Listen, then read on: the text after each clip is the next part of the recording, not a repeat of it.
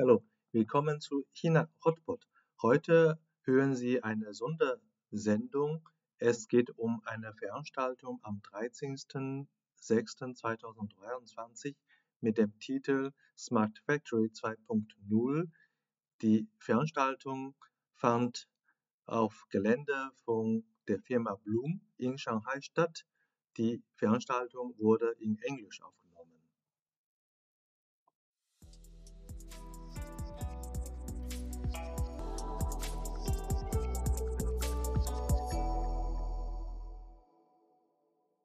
Willkommen zu China Hotpot, Podcast für deutsche kleine und mittelständige Unternehmen für den Erfolg im chinesischen Markt.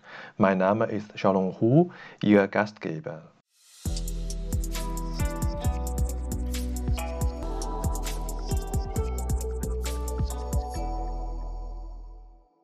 Hi, good afternoon. Yeah, thank you very much, and thank you for staying with us for so long time.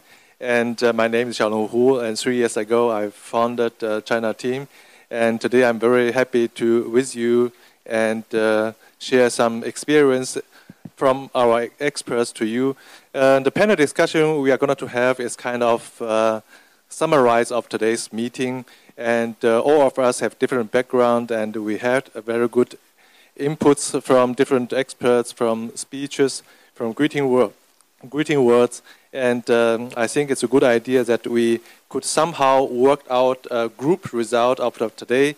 And uh, that's, that's why I invited four guests with me to be arranged uh, in the front and to have seat. So please, uh, the experts, uh, please don't be shy and come to me and uh, have a seat. So Biana, if you could uh, take the first seat on the very left-hand side, and then Jürgen, um, the second place, and Paul, please take the third one, and uh, Stefan, please take a place near to me. Yes, all right, that's a nice picture. All right, Mr. Bauer, Mr. Duan, Mr. Jing, and Mr. Rashka. So in the right order. Um, yeah, uh, we have heard a lot of about uh, manufacturing. Actually, manufacturing is a very important function for our human beings' prosperity, but also the development of our society. And uh, with ever improving technologies, manufacturing companies are continuously improving their production concepts. We have, uh, in the past, uh, small batch productions. That means we don't have much capacities. Every product we only can produce in small, uh, small amount, and the market requirement was also not so high in that time. And Later on in industrialization time, we have mass production. Everyone knows the Ford production lines.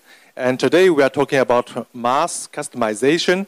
That means uh, company have to produce a lot of amount of products, but according in, to individual requirements.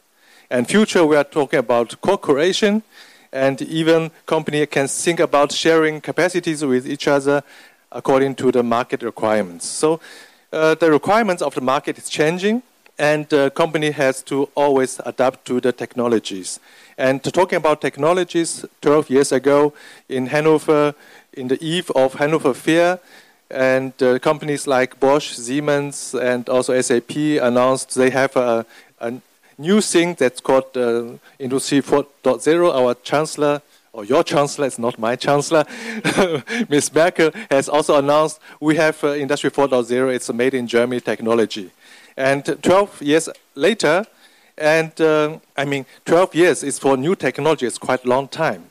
And uh, um, 12 years later, I think uh, the core of uh, Industry 4.0, we call it a cyber physical system. The idea is machines are not um, individual island anymore. They are connected through what? Through data. So cyber physical systems. So cyber physical systems is like uh, no more uh, innovation on the top in innovation, we heard a lot of uh, AI technologies. Those are today's uh, innovation ideas. But the cyber physical system is now become to be a leading technologies. Yeah?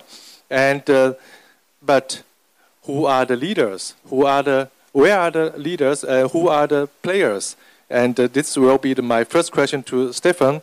And uh, Stefan, do you think uh, who exactly is the leaders of cyber physics system as solution provider? Is those like uh, STIWA, those hardware provider, or like uh, uh, Industrie Informatik soft software provider, or even you like a user? Yeah, you are also uh, very strong in this area. So, what is your opinion? Uh, my opinion is it depends on uh, on your needs. So uh, it's as, as, you said before, every company has a different demand. So sometimes we have uh, input, we get good input from our machine supplier. Sometimes we talk with with software. Um, sometimes it's our quality department. I mentioned it before. So they are also driving us forward to to do more with the data we have. I think it depends. It's there's no not one answer Okay, there's no answer to this question, but I heard, uh, at least at your end, your quality department is the driver of the innovation. And uh, in the end, no matter who is the driver, and uh, we have to deliver, right? And um, one of us is the solution provider here. Typically, is Paul. Uh, Paul, you are a sol solution provider, provider in area of software. And uh, but as I know, software um, companies have to in improve uh, themselves and develop their own co uh, competences uh, day by day, year by year. And what's your current requirements from the customer side to push you into towards the machines so that you should collect machine data as well? No more only responsible for develop any uh, software and uh, to uh, make sure that the software is running. That, that's exactly uh, machine data collection is, I think, uh, for the smart factory is normally the first biggest uh, requirement from most of our customers. Um, but now sometimes it's also changing because right now what we met is that most of our customers they already have collected enough machine data. The topic is how to use that, how to make the data talk to support your decision making. Yeah, this is what I met actually right now? Okay, the answer is you have to, yeah, and um, your challenge is uh, so if the customer has the data already, or you have to collect the data, how uh, is the solution so that uh, the the data can be used, used. adequately? That's true. All right. So. Um, now uh, I would like to switch to another angle uh, to Biana. The next question goes to Biana. Before Biana answers the question, maybe everyone would like to know who is that guy. And I can answer to you. Biana has uh, 20 years uh, China experience. We know each other since 18 years, right? And Biana is uh, agent for uh, commercial properties like office, like factories. And since 20 years, you are in the area of um, like, like uh, uh, presenting nice objects to industrial companies. Yeah? And uh, I can describe you like a working book of China's industrialization history.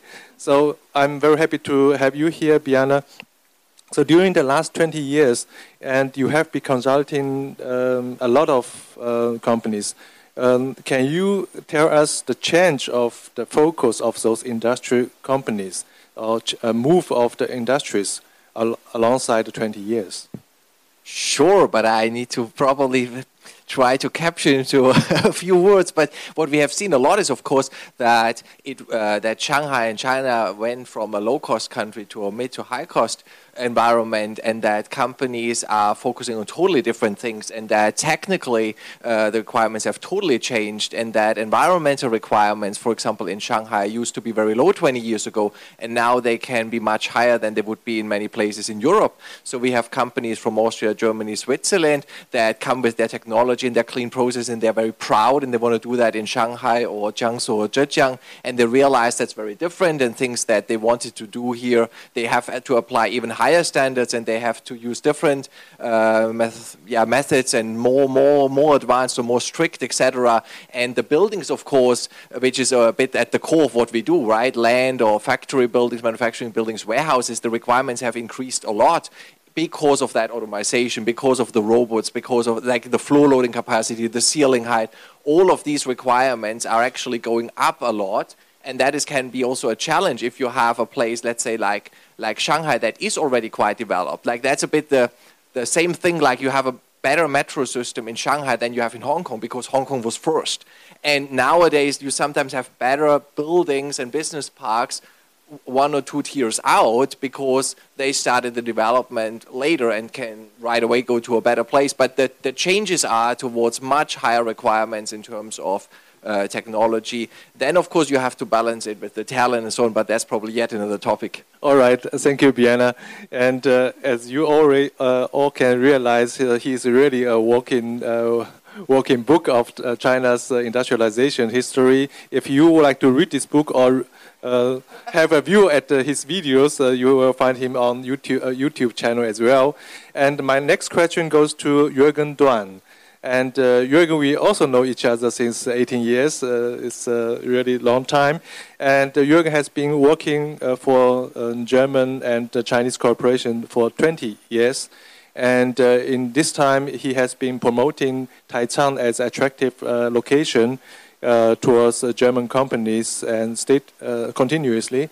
And the result is now we have nearly 500 uh, German companies uh, are located in, in. And he names himself after a German soccer, Jürgen Klinsmann, so Jürgen Duan. And somebody told me Jürgen is maybe the most German uh, civil servant in the in the uh, Chinese government, and uh, I mean this very positively as a compliment. It's don't uh, misunderstood me. And uh, Jürgen, my question is. Uh, how important is China for those state-of-the-art industries? As you know, um, although most of the companies in the early days came uh, into the Chinese market for lower costs, for lower labor costs especially. But now, you know, the market is still there. But um, in this re- uh, in this region, especially in uh, Yangtze Delta, you know, as most of the companies suffering from shortage of, of laborers, and so increase the costs.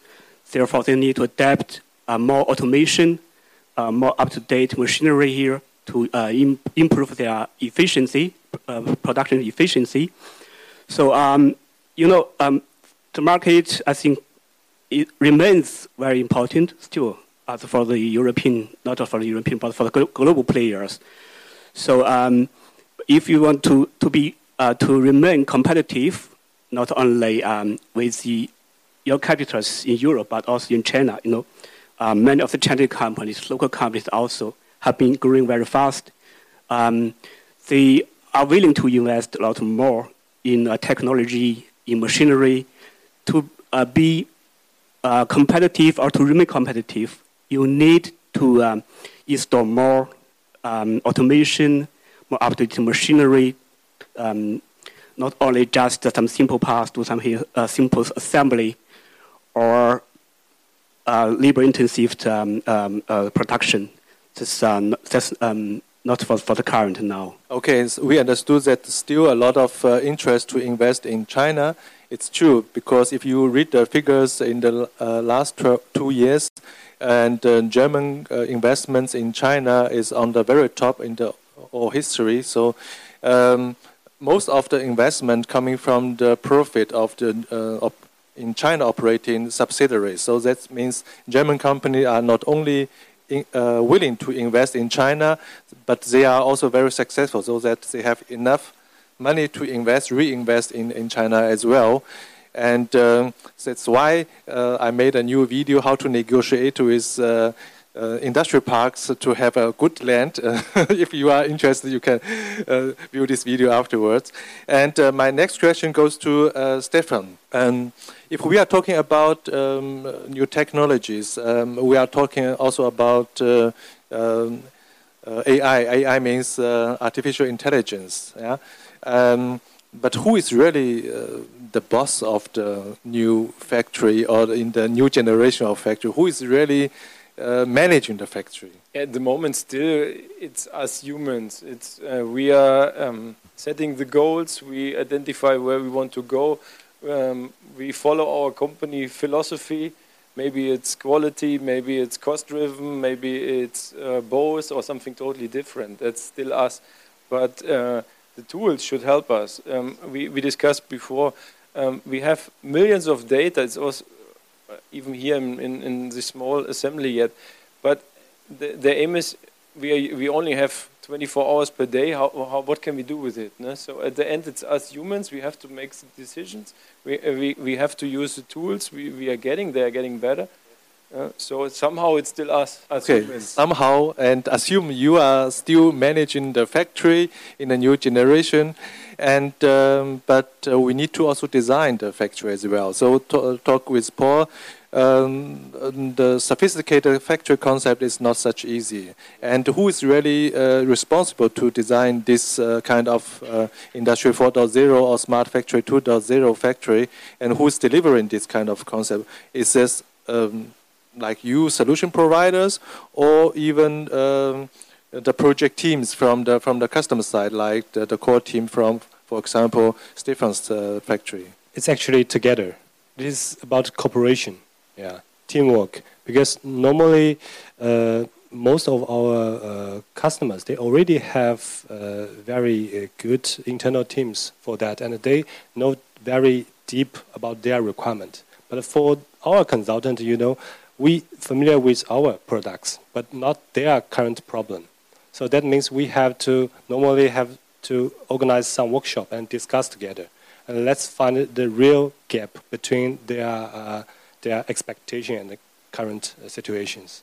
So this is about cooperation. okay so we're talking about people again that leads us to the next question and uh, uh, Stefan said that um, it's a huge challenge uh, uh, raised to the to the to the operational uh, managers, operational staffs. And uh, Paul said uh, in the project phase, uh, while designing the uh, the factory, the requirement is quite high. That means, uh, in general, yeah, the challenge uh, for the future uh, HR directors are quite uh, difficult now. And now my next question goes to Biana.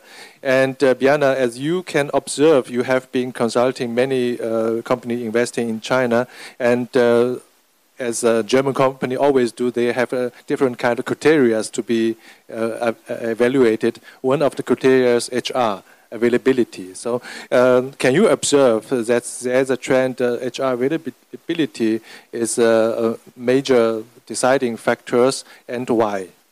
Yeah, abs- absolutely. Like uh, originally, our company comes from the real estate side, but quite openly speaking, when you look at land and factory costs, and even though in China real estate is quite expensive, in the greater scheme of things, it's usually a, a minor. Uh, it's not as important as talent, as labor, as access to raw materials, as logistics. Like when you put all these things together, then even the so-called high property cost is usually not the deal breaker. And companies are very well advised to go where they find the right talent, and that's both like highly skilled talent. That's also the the the the blue collar, and that's also a lot of in between. Like when I see when we went to the to the Blum factory and we saw these feeders and all these machines there you sometimes need, and Blum is of course highly automated, but I'm also visiting all these factories, and often we see a lot of manual labor still, and I'm asking, okay, why is the machine not doing that? They say, okay, from 4 million pieces and above, it makes sense for us to have a machine.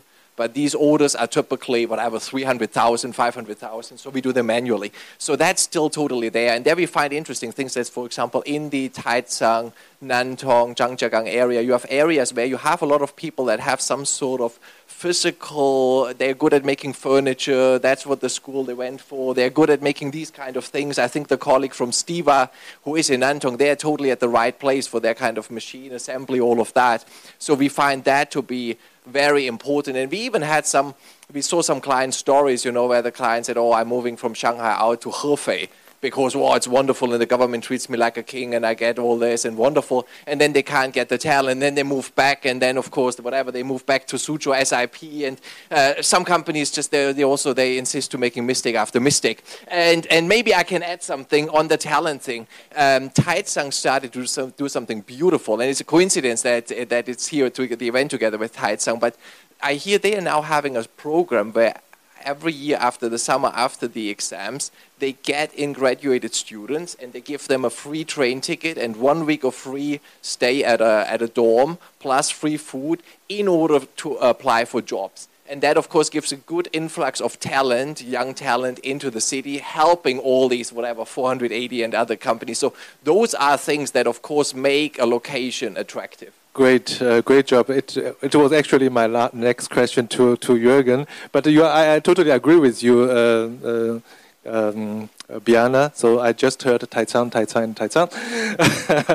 so my next question is still to to uh, Jürgen. Uh, so what do you do uh, to prepare um, for those challenges to help German companies and Austrian companies to be successful in Taicang area, in area of uh, HR and human resources? What kind of uh, support do you uh, do you provide? Yeah, we all, we um, always um, get require not get require get the result of the surveys from um, the organizations like AHK, um, asking which is the most uh, most important uh, factor for choosing a location.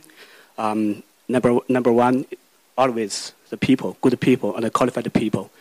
Um, therefore, uh, we also found out uh, that um, the people from schools, from unis, they cannot be uh, directly used for the production, uh, for manufacturing. Um, especially uh, these days, if you have uh, um, modern technologies, you need good, um, well-trained people, good qualified people. Therefore, since um, two decades already, we introduced the German dual education system, um, together with the companies, uh, we established a big number of training centers um, to train the young people, uh, young Chinese people, according to the requirements of the companies of different industries. Uh, so, so far, we have um, uh, altogether for, uh, 15 training centers, um, tooling, um, mechatronics, uh, engineering, and so on. Um, but you know, the industries are now have been developed, um, to say, um, very fast. So this um, we're also updating the training, uh, not only the capacity, but also the directions of training centers. So um, based on uh, the, our experience over the last uh, 20 years, so we are now um, modernizing the curriculums also according to, um, to the requirements of smart, uh, smart factories. Um, you know, um, more and more companies are now installing robotics, more robotics, um, and combining um, development, R&D, and production. So the requirements for HR for, for people is getting very high. Therefore, uh, we also follow the, we have to follow the trend yeah, to um, to make you know, the quality of, the people supply better. So that, that's uh, what we are doing um, besides the two universities, uh, the two um, campuses. Um, so and also the schools, schooling, uh, schools of these uh, universities, we also have been talking for a pretty long time with the uh, uh, with the operators of the uh, of the schools of the universities. We focus now on AI, artificial intelligence, um, semiconductors. You know, smart manufacturing not just means production, but also you know, also um, a lot of uh, ideas and thinking uh, to be to be more uh, creative, uh, to combine the hardware and the software. Um, currently, the requirements for for people um, is getting more complex. If uh, just um, trained or educated at the school um, cannot fulfill the requirements of the companies. Therefore, we need to get the companies also involved, to get the industry involved, together, yeah, we took together developed the curriculums, direct the directions, which the companies really need. Okay, thank you so much. The next question goes to Stefan, but uh, one comment to uh, to Jürgen. Um, uh, good luck, um, and I believe you will have success. Uh, your success uh, also uh, give us the, the, the certainty that you always have the good sense for what a German company is looking for, are looking for. And uh, I'm, I still have two questions to go. If you have any question from the audience, uh, you have a last chance to raise your hand. And uh, uh my next question goes to uh, Stefan to complete this picture regarding HR development and what's uh, your effort as an individual big company and try to do to catch up to to to to match the requirement for your future stuff in the, in the smart factory? Yeah, it's a very important topic. Um, and what we did, also when we came here, was um, before we came, we started a, a, project in German Kompetenzaufbau. It's a, uh, it's all different departments. We have an internal consulting company in our company. We have teachers. They really uh, studied how to train people, and uh, we we started a big project internally how to bring the knowledge we need in the factory to the people in a reasonable time. That's also a question. And, um, we don't have the time when you ramp up such a factory to to uh, do send people to apprenticeship for, for three and a half years, and uh, so it has to be done in in in in a reasonable time, and that's what we did, and that's what we're still doing. We have a trainer role defined in our company, so we invest a lot of time and money in educating, and it's not because we, we like it so much, because but it's otherwise it's not possible, and um, that's also a question I would like to ask because mm, we talk about universities and, and, and Tongji is a very famous university and so on. Is it, and the question I always ask myself, is it still attractive for young Chinese people to, to work in an industrial environment? Um, because I have, they look like classical, let's say, blue collar workers in production, but obviously they are not, as say, are highly trained software engineers and but they have to work on shift, and that's um, maybe night shift and, and, weekend shift. That's something which is not so common in China. So, um, how do you see this as, as a Chinese? Any experts would like to answer this question? He wants from a Chinese person, but I I think uh, it's just uh, talent is just a shortage, and then it's always the mix, right? It's how much money do I get, how much prestige do I get, how much service do I get, uh, transportation, food, uh, family, all, all these things. I think when all these things are met in a good way, right? I mean, I think we we generally uh, experience uh, Chinese people as very hardworking, as very diligent but of course, there there's a competition in the market, and I often hear the German companies complaining that oh, my my my talent, my team member left me because somebody else paid them 500 RMB more, and I believe that's yes, because you had messed up already. You didn't have a strong connection in the first place, and then the person leaves for 500 RMB more. If you have a good environment and a trusted and a good, and people feel safe and see the future, see the vision, then they wouldn't quit their job for 500 RMB more. Uh, of course, the HR expert person know even better. I sense, uh, uh, Stefan, we need another session, uh, another event to answer your question. It's not uh, very easy to, to answer your question in a very short time. And uh, I'm looking into the round. There's no hand. Uh, ah, there's a one question. Okay, so can somebody give Frank a microphone? Yeah, thank you very much. My name is Frank. I'm teaching right now for College of Shanghai University for Science and Technology and um, so I'm, I'm dealing with masses of students who are not engaged. The parents pay for their education and they don't grasp opportunity. So I struggle with that. And despite working hard and getting good uh, feedbacks from, from my teachings, but I would say like 80% of the students are not engaged. And I tell them, like 20% of the young people, but like in this age, like 16 to 25, they don't have a job. One, two, three, four. Xiaolong, you would be not employed, right? so, um, and I'm trying to, to, to break into that to make these students more engaged. And um, so I, I invite all the all the speakers from, from the industry to come and to share on the campus what you're doing and to spread a message how attractive the jobs are. Because uh, the students just say they fall asleep in the class in the morning because they gamed through the night. uh, so they try with minimum effort to get through the exam. Like they're happy with a 40. Yeah? So in our school they pass with 40%. So I think there's a disconnect to find uh, like uh, there are plenty of students, a lot of people unemployed, but still they don't get it what it is needed to, to thrive in a, in a workplace. I totally agree with you, Frank. It's a talent war, and no matter where in the world uh, you talk about, and everywhere is looking for uh, qualified uh, talents, and especially like China, because we need a, a, big amount of, of talents, or in Germany, because maybe there's not a big amount of talents, and uh, uh, therefore we maybe really need another event to uh, dealing with this topic about HR requirements and HR availability on the one hand side. Ah, there's another uh, guys would like to have. I have So- actually one more uh, question to uh, Stefan as well. Um, so, how do you rate yourself on a maturity matrix towards where you are on Factory 2.0? Right. Um, so, how do, how do you measure where you are today and where you need to be in three to five years? So, where do you set priorities? So where's your maturity level? Yeah, good question. Uh, depends on who you ask. Also, in, in, in um, we are very bad. It's a we are traditional family-owned uh, company. We are very bad in buzzwords. Uh, we know that we do some things very well. We have integrated systems, but uh, I really can't tell you. Um, as I said, I tried to expl- explain, and your question was also, what is Industry 2.0 and so on. I think it's very individual. We all have individual tasks. When we talk about assembly, we, we, we work very well with STIWA and their systems, but we have also other departments where no STIWA machines are involved and, and so on.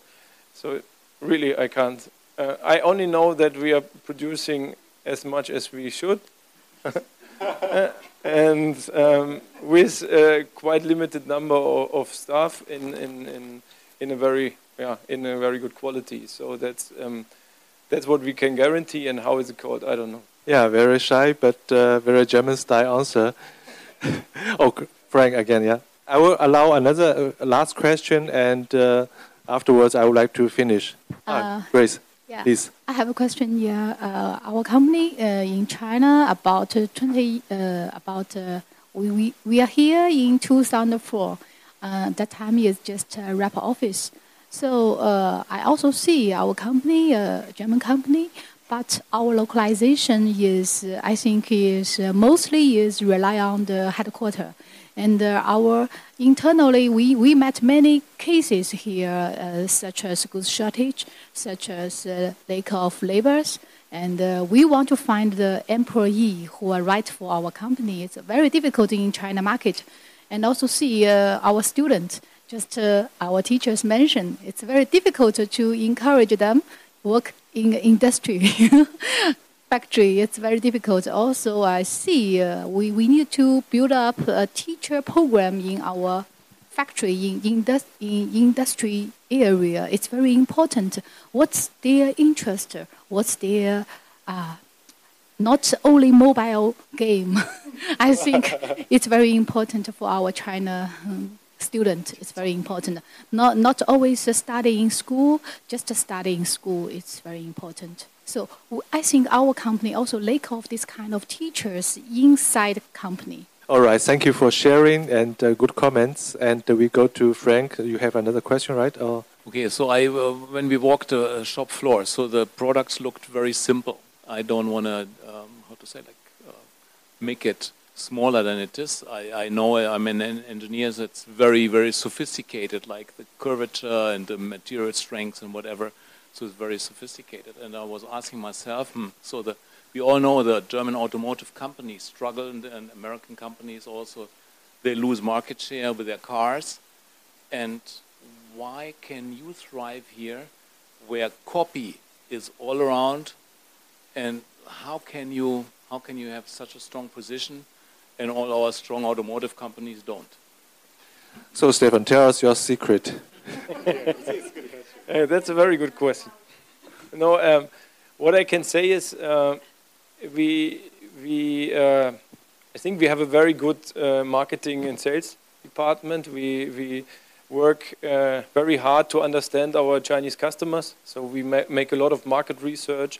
Uh, what is the difference between a Chinese kitchen and a European or US kitchen?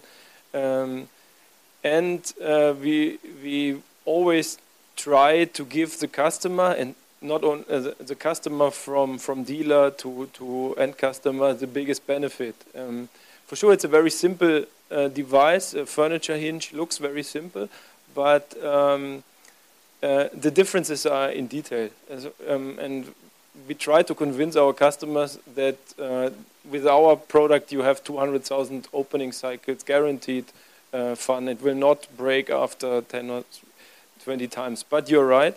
Uh, we have a lot of local competition. We have a lot of copycats. There are a lot of uh, products branded with our logo, but uh, not made in this factory.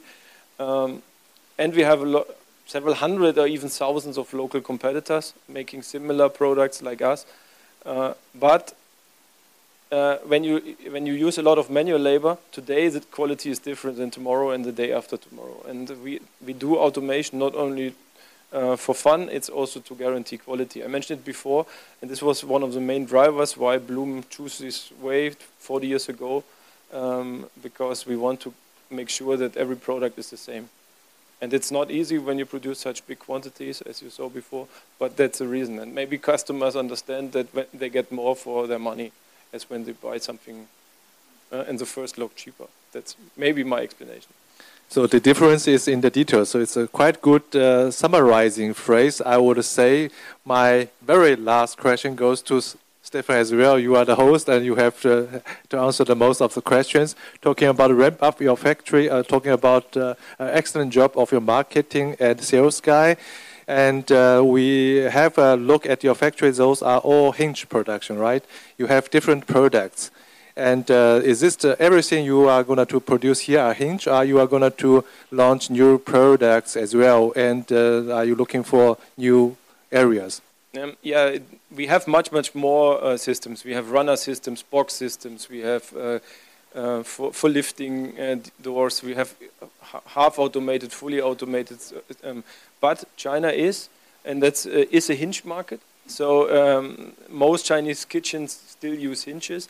Some sophisticated box systems are not so uh, common in China. So that's why we decided to start with a hinge production for China but it doesn't mean that we will stay with it. And there are uh, more products in the pipeline, customers for Chinese demands, uh, following uh, Chinese design wishes and, and um, what we found out. So there's a lot more to come, and that's also the reason why the building is so big.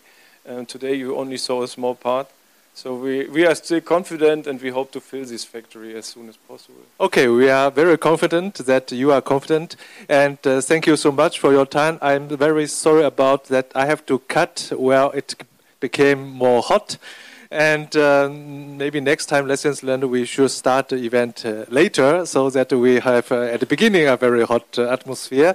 And uh, so, may I thank you all for your contribution. And please have a seat. Stay here. I will give the microphone to my colleague Angela to finish this event officially. And Angela, um, from my side, thank you very much for your all effort for, for the organization and execution of this event. And uh, I just uh, fly in yesterday, and I could uh, could enjoy a lot during the during the event. So thank you so much from my side, and. Um, I hope I did my job. it's not my fault. so, Angela, your turn. Yes, so thank you again, uh, our dear panelists, and also thank you, our online participants. So we're coming to the end of the event today. So from what we have seen, the very smart uh, digital factory of uh, Blum and what we have heard from our uh, spe- uh, speeches, our experts. So we come to the conclusion that uh, even up to today, with the smart factory and intelligence uh, production, China is still one of the most important and most attractive market for sales as well as for production. And for sure, Taicang is one of the most attractive place for us as uh, German or Austrian companies to come to China to start the business here. Das war unsere heutige Episode. Ich bin Xiaolong Hu, Ihr China-Coach für Ihren Geschäftserfolg. Wenn Sie als deutsche KMU noch mehr über China wissen möchten, empfehle ich Ihnen unsere kostenlose englischsprachige Webinarserie China Webinar zu besuchen. Oder schreiben Sie gerne eine Mail an mich persönlich unter der Webseite china-team.de. Mit über 100 China-Experten können wir Ihnen gerne weiterhelfen. Bis nächstes Mal und 再见。